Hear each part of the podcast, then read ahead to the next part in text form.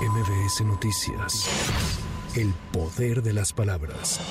Esta tarde, en el marco del Día de la Constitución, el presidente López Obrador presentará en Palacio Nacional un paquete de iniciativas de reforma que tienen que ver con salarios y pensiones, programas sociales, la reforma al Poder Judicial y una electoral.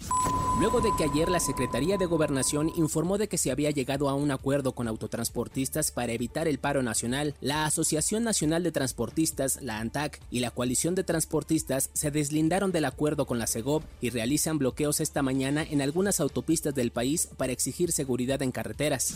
La mañana de este lunes fue suspendido el servicio de transporte público urbano y de ruta en Chilpancingo Guerrero tras varios ataques contra choferes. Hasta el momento se reportan tres conductores asesinados y uno herido en hechos distintos. Esta es la tercera ciudad de Guerrero donde el transporte público es suspendido por problemas de violencia e inseguridad en lo que va del año.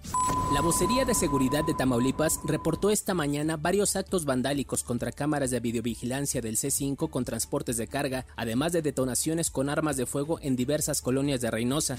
Al menos 112 personas han muerto y miles de casas han sido destruidas por el fuego en las ciudades de Quilpué y Viña del Mar en Chile, luego de registrarse incendios en zonas urbanas. El presidente de Chile, Gabriel Boric, decretó dos días de duelo nacional y consideró este hecho como la tragedia más grande que ha vivido el país desde el terremoto de 2010. Como dije ayer, resulta difícil pensar que pudieran existir personas tan miserables y desalmadas capaces de causar tanta muerte y dolor. Pero si estas personas existen, las vamos a buscar, las vamos a encontrar y tendrán que enfrentar no solamente el repudio de la sociedad entera, sino también todo el peso del derecho y de la ley. Quiero comunicarles que he decretado duelo nacional por dos días porque es Chile entero el que sufre y llora a nuestros muertos.